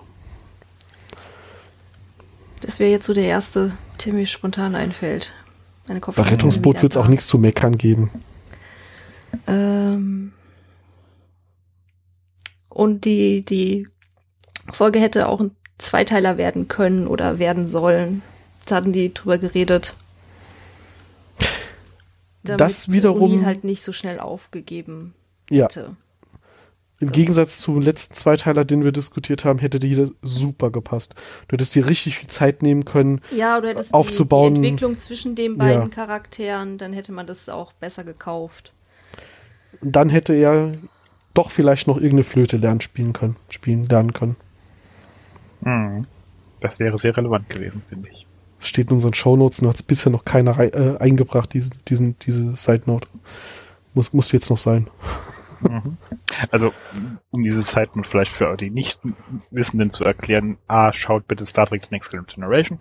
B, ähm, das ist, spielt darauf an, dass diese Folge eine Ähnlichkeit hat zu der TNG-Folge der Inner Light, wo ähm, Captain Picard das Leben von einem außerirdischen Volk für 30 Jahre nachlebt und dabei unter anderem halt eben lernt, äh, eine bestimmte Flöte zu spielen, die er dann danach immer wieder zeigt oder die man immer wieder sieht und die immer wieder so eine Konstante ist, so, das habe ich mal erlebt. Ähm, Was bei mir auch so ein bisschen ja. hier ähm, so ein Gefühl von äh, Ähnlichkeit gebracht hat. Ähm, ich weiß nicht, wie die Folge heißt, äh, vielleicht weißt du das. Deep Space Nine, die Folge, in der Kira Nerys auf einem Planeten ist, der evakuiert werden soll, weil da irgendwie, weiß nicht mehr, Sonneneruption oder sonst was passiert. Und äh, da so einen alten, sturen Barioraner noch wegbringen soll. Und der will aber nicht. Und dann baut sie ihm den Kachelofen fertig. Und am Schluss geht er doch. Und ähm, ich musste gerade wegen dem ähm, Peinern da irgendwie sehr an diese Folge von DS9 denken, weil da ging es halt auch drum, alle müssen hier weg und da ist der Grumpy, oh, nicht, ich gehe nicht, ich bleib hier, weil ihr wollt uns ja nur von hier vertreiben und ähm, dort geht's halt ein bisschen anders aus, weil sie ihn am Schluss halt, ich glaube, einfach zwingt. hm. Die Folge heißt übrigens äh, Mullibox-Brot, das ist Folge 15 der ersten Staffel von DS9. Danke dir. Bitte. Genau, also das ähm, neben die Inner Light war das halt auch so eine Folge, wo ich dachte, oh, das ist das keine Ahnung, ob man das jetzt behaupten kann, dass das eine Inspiration war oder ob man einfach nur hier Tropes wiedererkennt, die es halt einfach in Sci-Fi und Fantasy gibt oder in Geschichten gibt, ganz allgemein. Ähm, aber gerade bei Painan, der halt so, so grumpy ist und sagt, ihr könnt mich mal, ich bleib hier, ähm, dachte ich, sowas kommt mir auch noch bekannt vor, aber dann halt, wie gesagt, von DS9, nicht von TNG. Hm. Ja, ist ja so eine Standard-Sci-Fi-Story dann auch der irgendwo.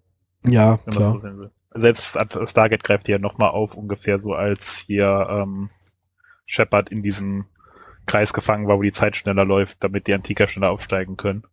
Das, da ist er ja auch monatelang nochmal alleine und lebt sein Leben quasi mhm. dort. Ähm, für sechs Monate, glaube ich, sogar insgesamt. Also dieser, ja. irgendwo vergeht die Zeit schneller oder irgendwo vergeht die Zeit für einen Charakter irgendwie komplett anders als für andere. Mhm. Ist ein häufiges ein anderes Motiv. Leben, ja. Ja, es ist halt ein gutes Motiv, das du wunderbar aufbauen und ausbauen kannst. Ähm, haben die Autoren dieser Folge leider nicht so gut hinbekommen. Mag auch an ein paar Plotholz liegen. Ja, das klingt aber von der Formulierung hier wie, ah, da haben die Autoren halt Pech gehabt, die Plotholz haben es kaputt gemacht. Ich glaube, das ist die falsche, die Kausalität ist andersrum. Die haben es nicht besser gemacht, sag ja. ich so. Ja, ja, ja, ja also äh, äh, Sci-Fi hin und her, äh, irgendwie Zeitfelder, blablub, alles schön erklärbar, aber wenn irgendwas faktisch in unserer Welt schon so etabliert ist, dass es auch nicht veränderlich ist durch Sci-Fi, ist es halt schwierig, wenn man das dann ähm, so manipuliert. Oder einfach ignoriert. Pascal hat noch gar nichts zum Titel gesagt heute. Das hat mich auch erstaunt. Ja, gut, dass, dass das ein offensichtlicher Fail ist an der Stelle, der insbesondere mal wieder das Ende vorwegnimmt, brauche ich an der Stelle, glaube ich, nicht zu erwähnen. Irgendwann wird es auch langweilig, sich mehr zu wiederholen. Auch wieder wahr. Aber ansonsten ist meine Liste von Dingen, die ich noch zu sagen hätte, auch ziemlich leer. Wir können doch die Adresse der, des Dorfes sagen. Was? Das ist ja. Das ist ne, nämlich die Bordertown Ranch in äh, 21925 144. Avenue, Maple Ridge, British, äh, British Columbia in Kanada. Wer sich die Location mal ansehen will, kann da hinfahren. Das, der Set steht wahrscheinlich nicht mehr. Das war nämlich das, das Set der Serie Bordertown. Mhm. Ähm, und das wurde, glaube ich, danach äh, ist es verwittert und äh, wollten sie eigentlich für Atlantis nochmal recyceln, aber äh, das hat es dann nicht mehr hergegeben. Aber wer sich die Location ansehen will, die Adresse packen wir auch gerne in die Show Notes. Falls ihr mal zufällig in der Nähe seid. Ich meine, genau. liegt hier um die Ecke. Falls man mal gerade dran vorbeifährt. Ja, sonst fragt das lokale Alcash. Wir haben ja gehört, es gibt jetzt das äh, Alcash-Taxi. Aris Uberboch. oh, oh. Stefanie, ja. was sagt dein Zettel? Hm. Willst du nicht wissen. Gut, dann kommen wir jetzt zu den Kommentaren. Nein. Natürlich. Brad White hat äh, auf den Conventions erfahren, die er danach besucht hat, dass viele die Folge einfach nicht so gut finden. Das die Geschichte mit, mit Unil und Lyra. Ja, wer hätte das gedacht? Hätte man nicht vorher ahnen können. Viele Fans ist, ist, fanden die nicht so toll. Ähm, was habe ich noch? Wie sind die eigentlich nach Hause gekommen? Die haben Tiek aus oh, der ja. Höhle befreit. Das ist noch was, worüber wir, was mir gerade aufgefallen ist, worüber wir noch gar nicht gesprochen haben. Die haben Tiek aus der Höhle befreit und dann sind plötzlich alle wieder ins Dorf marschiert. Aber wir haben die das THD gefunden. Die mussten das, das, das Tor wieder aufbauen. Haben die Tolana die doch dahin geflogen? Was ist die passiert? Auf dem Tolana-Schiff? Nein. Durchs Gate die, geschoben? Ja. Nein, keine Ahnung. sie haben. Ähm, wie haben sie das Tor von der Seite wieder angewählt? Sie haben das, sie haben mit Bevor Herrn vorher ausgemacht. Äh, Handball von Tierhalk. Das genau. kann er doch gut. Sie, sie haben vorher Hammond gesagt, äh, und ihr wählt bitte in zwölf Stunden nochmal an. In der Zeit binden wir Tiak ein Seil um, der zieht das Gate einmal aus dem Loch, stellt es aufrecht hin dann wählt ihr uns noch mal an, dann schmeißt ihr uns Oh, dann könnt ihr mit, mit Steinen so einen Pfeil in die Richtung machen, durch die man durchs Tor gehen muss. Nur, genau. dass nichts Schlimmes passiert. Und dann schmeißt er uns noch einen Aquada-Generator durch, äh, mit dem wir dann Tiak, weil Tiak ist der Einzige, der das kann, von Hand den Ring drehen lassen und dann wählen wir uns einfach nochmal nach Hause. Mhm. Ja, und das nächste Team, das herkommt, bringt einfach eine Serverfarm mit, um hier das Anwahlsystem von der Erde nachzubauen, damit wir da jetzt in Zukunft Handel treiben können. Mhm. Oder wir fahren einfach dann wirklich den Bagger durch. Und das Target nochmal da ist. Aber guter Punkt gerade noch. Die Leute, die dann zurückkehren, die haben immer noch perfekt die Kleidung von dem Planeten nach diesen drei Monaten. Die wurden gewaschen. Siehst die haben die alle Hause? zur Seite geräumt, die haben äh, Kleidung von dem Stützpunkt bekommen und dann auf dem Nachhauseweg haben sie die wieder ähm, ausgemottet und angezogen und auf geht's. Das sind die Reisekleidung, das ist die Reisekleidung, die trägt man nur, wenn man reist. Und eine Frage habe ich auch noch. Wenn O'Neill doch sagt, ja, ja, er wird definitiv die wieder besuchen kommen, dann muss er doch wissen, ob er ein Kind hat oder nicht. Er sieht doch dann, ob die schwanger ist oder nicht. Ja gut, ich vermute, dass der Plot Punkt einfach fallen gelassen wurde und nein, hat er nicht. Sonst müsste man das ja später nochmal zum Thema machen. Selbst wenn Uni nicht selber rüberreist, das müssten irgendwelche anderen Teams mitbekommen dann dort. Außer Lyra sagt, ja, das, ähm, keine Ahnung, wo das Kind herkommt. Das ist nur zufällig neun Monate nach deren Besuch passiert. Nee. Das heißt auch nur zufällig. Nicht neun Monate nach deren so. Besuch. Müssten, ja, müssten eher nur fünf oder sechs Monate dann sein, ne? je nachdem, ja, ja. wann die angefangen haben. Ja. Das wurde, glaube ich, nicht definiert, wo sie den Wunsch geäußert hat. Nee. Ja, Auf die jeden Zeitskala Fall definitiv erst nach drei Monaten. Ja. Und die Art, weißt du, erst hat sie ihn betrunken gemacht, dann hat sie ein schlechtes Gewissen eingeredet, das ist schon Red Flag. Also definitiv raus da. Sagen wir mal, wenn das alle, ein Mann gemacht hätte, hätte man jetzt ein großes Drama. Müssen. Was? Wenn das ein Mann gemacht hätte, hätten wir jetzt großes Drama gehabt. Hm. Nur mal, um das so in Kontext zu ziehen. Ja, das stimmt.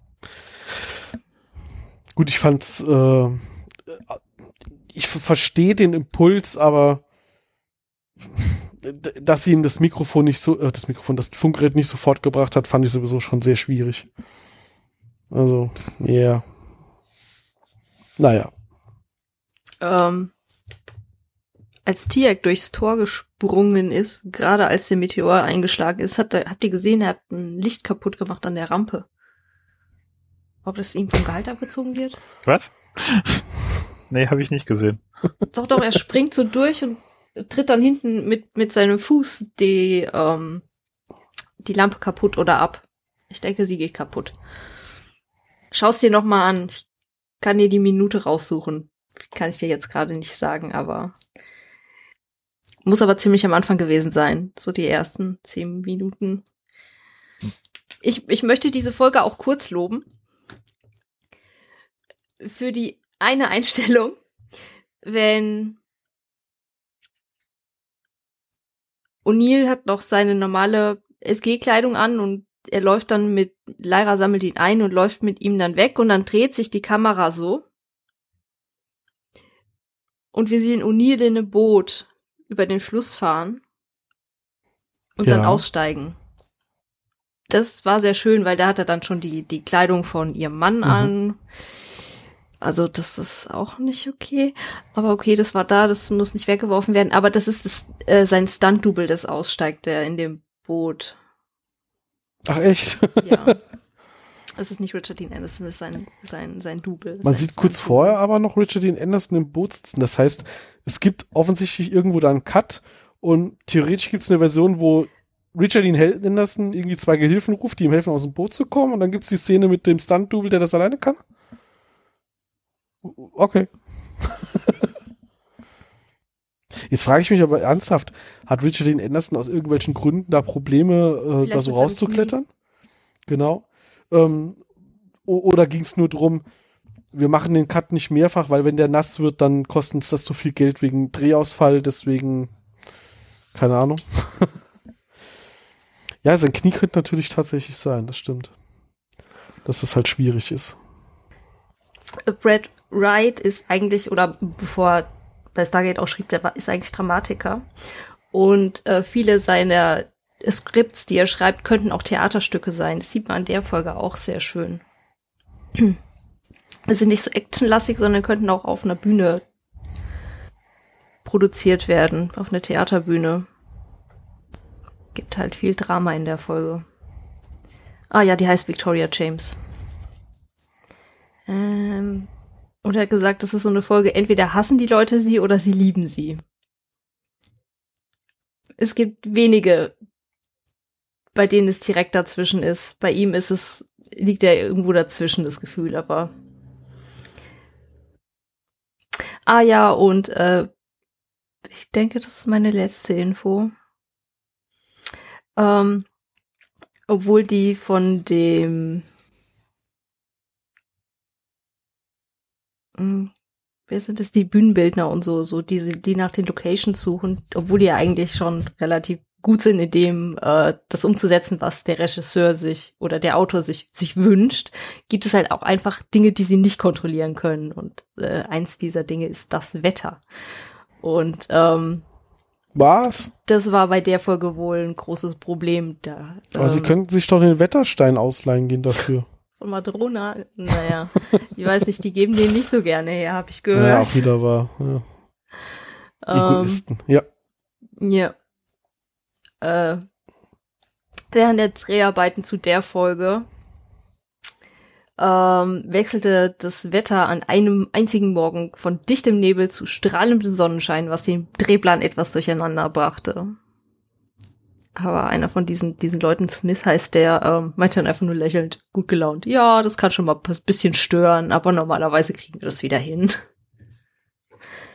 So, das, das, das war's. Mehr möchte ich dann heute auch hat, sagen. Hat halt auch ich. Gründe, warum Außenaufnahmen vermieden werden, wenn es geht, weil teuer, ne? Wenn du deinen mhm. Drehplan und dein ganzes Personal und sonst was irgendwie nach Wetter schedulen musst, ist halt ärgerlich. Hm. Gut, wenn wir es inhaltlich soweit durchhaben, ich glaube, es ist rausgekommen, dass wir die Folge jetzt nicht unbedingt äh, auf unsere Top 10 Rewatch-Liste setzen würden. Äh, nee, leider nicht. Sie hätte gut werden können. Ja, die Grundidee ist echt gut, die Umsetzung war leider ein bisschen schwach und ach ja, mir ist es also bei, bei vielen anderen Folgen ist es ja so, wenn wir die für den Podcast nochmal besprechen, ähm, dann fallen einem noch mal Details auf, aber im Groben und Ganzen hatte man vorher schon eine grobe Meinung zu der Folge und die passt auch. Und ich weiß nicht warum, aber bei der Folge ist mir noch nie beim normalen Gucken der Serie aufgefallen, wie dumm eigentlich diese komplette Folge konstruiert ist. Ich habe die bisher immer als, ja, es ist eine ganz nette Mischung, da ist so ein bisschen äh, Romantik und, und äh, die Inner Light Anspielung und Tiag auf der Rettungsmission Mission total cool und das einfach drei Viertel von all dem, was hier passiert, äh, in, selbst in Universe keinen Sinn ergibt. Äh, ist echt schade. Beide Augen zudrücken. Aber so richtig, ja. Und, und, und, und dafür lernen wir zwei neue Jafar-Begriffe und dass Jacks Großvater aus dem nördlichen Minnesota stammt. Ja, und dass man äh, Stargates als Mülleimer benutzen könnte. Also Bildungsauftrag der Serie vollkommen erfüllt. Also das mit Stargate und Mülleimer ist echt ein guter Punkt, weil ähm, ich glaube, für so normalen Hausmittel sorgen könnte das zu teuer sein, aber das könnte so Endlagerproblematik für Kernkraftwerk eventuell fixen. Ähm, reiß, Styler, reiß mal bitte gerade einmal hm. zur Alpha-Basis, wähl uns an, wir müssen da kurz was durchwerfen. Für eine strahlende Zukunft, ist doch wunderbar. Uh, ja. Gut. Naja, gehen wir zu den Kommentaren, würde ich sagen. Wir haben nicht ein paar mhm. Kommentare bekommen. Ähm, erstmal vorweg so ein bisschen Hausmeisterei äh, Meta. Der Clemens und die Caro haben uns beide darauf hingewiesen, äh, seit der letzten Aufnahme, dass unsere Folge zum, ähm, oh Gott, wie hieß die Folge? Torlantriade. Die Folge zur Torlantriade. Ähm, aus irgendeinem Grund war unsere Audiodatei defekt und die letzten sieben, acht Minuten irgendwas haben gefehlt. Ähm, also falls ihr das hattet und euch gewundert habt, wo der Schluss der Folge bei uns ist und euch nicht getraut habt zu fragen, inzwischen ist das gefixt. Ihr könnt die letzten zehn Minuten nochmal nachhören, wenn ihr das wollt. Mhm. Ähm, inhaltlich hatten wir zu Urgo noch Kommentare bekommen. Ähm, sehr schön zu sehen, dass so eine Folge wie Urgo nicht nur uns Spaß macht, sondern halt auch unseren Zuhörenden offensichtlich genug Spaß macht, dass sie äh, sich da mehr genötigt ge, äh, fühlen, uns zu kommentieren als sonst. Ähm, Marco, Dr. Knallgas, hat nämlich auf Twitter geschrieben, Urgo ist weg und kommt leider nie wieder. Dafür freuen wir uns auf ein herzliches Kontraja. Fand ich Wie sehr, sehr schön. Bitte? Wie recht er hat. Ja, der kommt tatsächlich nochmal vor. Das hatten wir, glaube ich, ja auch äh, am Rande erwähnt. Und äh, auf Facebook hatten wir noch zwei Kommentare bekommen. Der Horst Bachot hat, äh, Horst Bachot hat uns nochmal geschrieben, ähm, dass er die Folge halt äh, super äh, fand und sehr witzig. Er hat uns gefragt, ob wir wissen, wo man die Outtakes, über die wir gesprochen haben, finden. Nee, das war ein Missverständnis. Äh, wir haben nur gesagt, da müsste es eigentlich super viele, super tolle Outtakes geben, die aber wohl nie veröffentlicht wurden. Also, wenn es die gibt, dann liegen die irgendwo im Archiv. Wir haben sie nicht und äh, sie sind auch nirgends bisher auf einer DVD-Box oder so mhm. gewesen.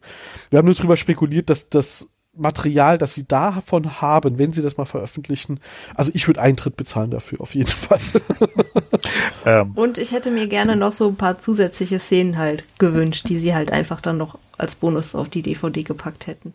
Ja, ja. ja. Mhm, zum Beispiel alle Szenen von Christopher Judge. Ähm. Wie ein brüllend schallendes Gelächter ausbricht. Genau, äh, beim Intro hat, war er kurz über, überlegt, äh, äh, war kurz irritiert, wie der Zusammenhang ist. Ähm, vielleicht ist das der richtige Punkt, uns eventuell nochmal zu entschuldigen dafür, dass äh, die letzte Folge so angefangen hat, wie sie angefangen hat. Ähm, man sollte aber vielleicht Ist schuld. Man sollte vielleicht aber dazu sagen, dass wir das tatsächlich nicht vorher geübt haben, sondern wir haben auf Aufnahme gedrückt und dann gesagt, und jetzt müssen wir singen und das, was ihr da hört, ist das, was spontan beim ersten Versuch rausgekommen ist. So viel nur zu unserer Verteidigung dazu. Die waren halt so gut vorbereitet wie immer. Genau. Ähm, das äh, hat man an der Stelle vielleicht und wir haben nie behauptet, gehört. dass wir singen können behauptet haben wir das nie. Drei von uns können eigentlich äh, halbwegs brauchbar singen. Ich weiß nicht, wie es bei dir ist, Stefanie. Ähm, will ich dir weder positiv noch negativ unterstellen, aber wir drei haben ja schon mal zusammen im Chor gesungen. Also nur da haben wir dann meistens Noten oder wenigstens eine Vorbereitung und nehmen nicht sofort den ersten Take von irgendeinem Lied auf und veröffentlichen das. Außer wir sind betrunken. Dann manchmal. Genau, und dann haben wir einen neuen Zuhörer wohl gewonnen, weil der Marc Melchior hat geschrieben, ähm, die Tage, dass er gerade gestern, also, ne, also vor vier Tagen jetzt wohl, äh, wenn ich jetzt hier mal behaupten darf, dass es drei Tage her ist, ähm, dass er angefangen hat, unseren Podcast zu hören und äh, sehr begeistert ist. Ähm, bei der Frage, was man aus einem Schlangenkopf sieht als Schauspieler, möchte ich auf das Video von Roman hinweisen. Da könnt ihr mal nachfragen. Da könnte man mal nachfragen. Ähm, genau ich glaube, er hat unter die neueste Folge kommentiert und die Diskussion, auf die er referenziert ist, aus unserer allerersten Folge, also zweiten, so direkt hier zu, zum Pilotfilm. Da hatten wir damals so ein bisschen spekuliert, äh, was die Schlangenwachen Schauspieler, während sie diesen Helm aufhaben, überhaupt sehen können. Ähm, genau, da könnt ihr aber auf der letzten Folge Vielleicht ist es ein YouTube-Video. Ich verlinke es mal hier in den Show Notes. Mhm. Ansonsten auf Facebook seht ihr es im Kommentar.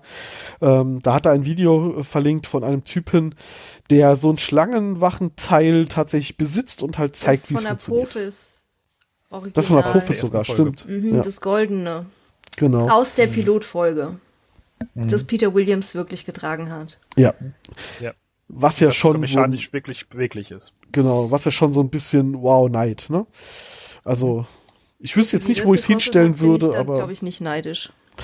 Auch wieder war. Ich finde es trotzdem cool. Also bin ein bisschen neidisch. Ist jetzt auch nicht kein Unbekannter, sondern das ist äh, Roman der Bauer Hartung. Also das ist der äh, relativ bekannte Overclocker aus der, der verkauft Produkte bei Casing zum Beispiel. Ja. Genau. Ziemlich bekannt in der Szene. Drück es so aus. Ja, ja, das ist richtig. ja. Aber so als ITler zum Beispiel würde man ihn kennen, sage ich so. Ja, ja, das sowieso. Ich kannte auch das äh, Video schon. Ähm, mhm. Nur, äh, ja, also wie gesagt, Bezug war jetzt zu einer ganz anderen Folge, die auch schon ein paar Jährchen her ist. Ich verlinke es trotzdem mal nochmal hier in den Show Notes für die, die das eventuell mhm. interessiert. Ist, ist schon äh, ganz nett anzusehen, weil das glaube ich, hatten wir damals nicht äh, referenziert. Gut, habt ihr noch ansonsten irgendwelche äh, Worte zum Abschluss vorzutragen? Nö. Mhm. Nö. Dann würde ich sagen, wir. Ja. Haken dran. Gehen wir weiter zur nächsten Folge. Äh, gehen wir weiter zur nächsten Folge, wo das Namensschema so ein bisschen beibehalten wird im Deutschen. Nachdem wir jetzt O'Neill und Lyra hatten, haben wir das nächste Mal O'Neill auf Abwägen und danach wirft das Übersetzerbüro dann halt doch die ähm, Titelerfinder von Louis de Funès-Filmen endlich wieder raus, ähm, sodass die Titelfolgen wenigstens nicht anderen O'Neill im Namen tragen. Aber ja, das nächste Mal besprechen wir O'Neill auf Abwägen. Und äh, bis dahin, macht's gut, habt eine gute Zeit.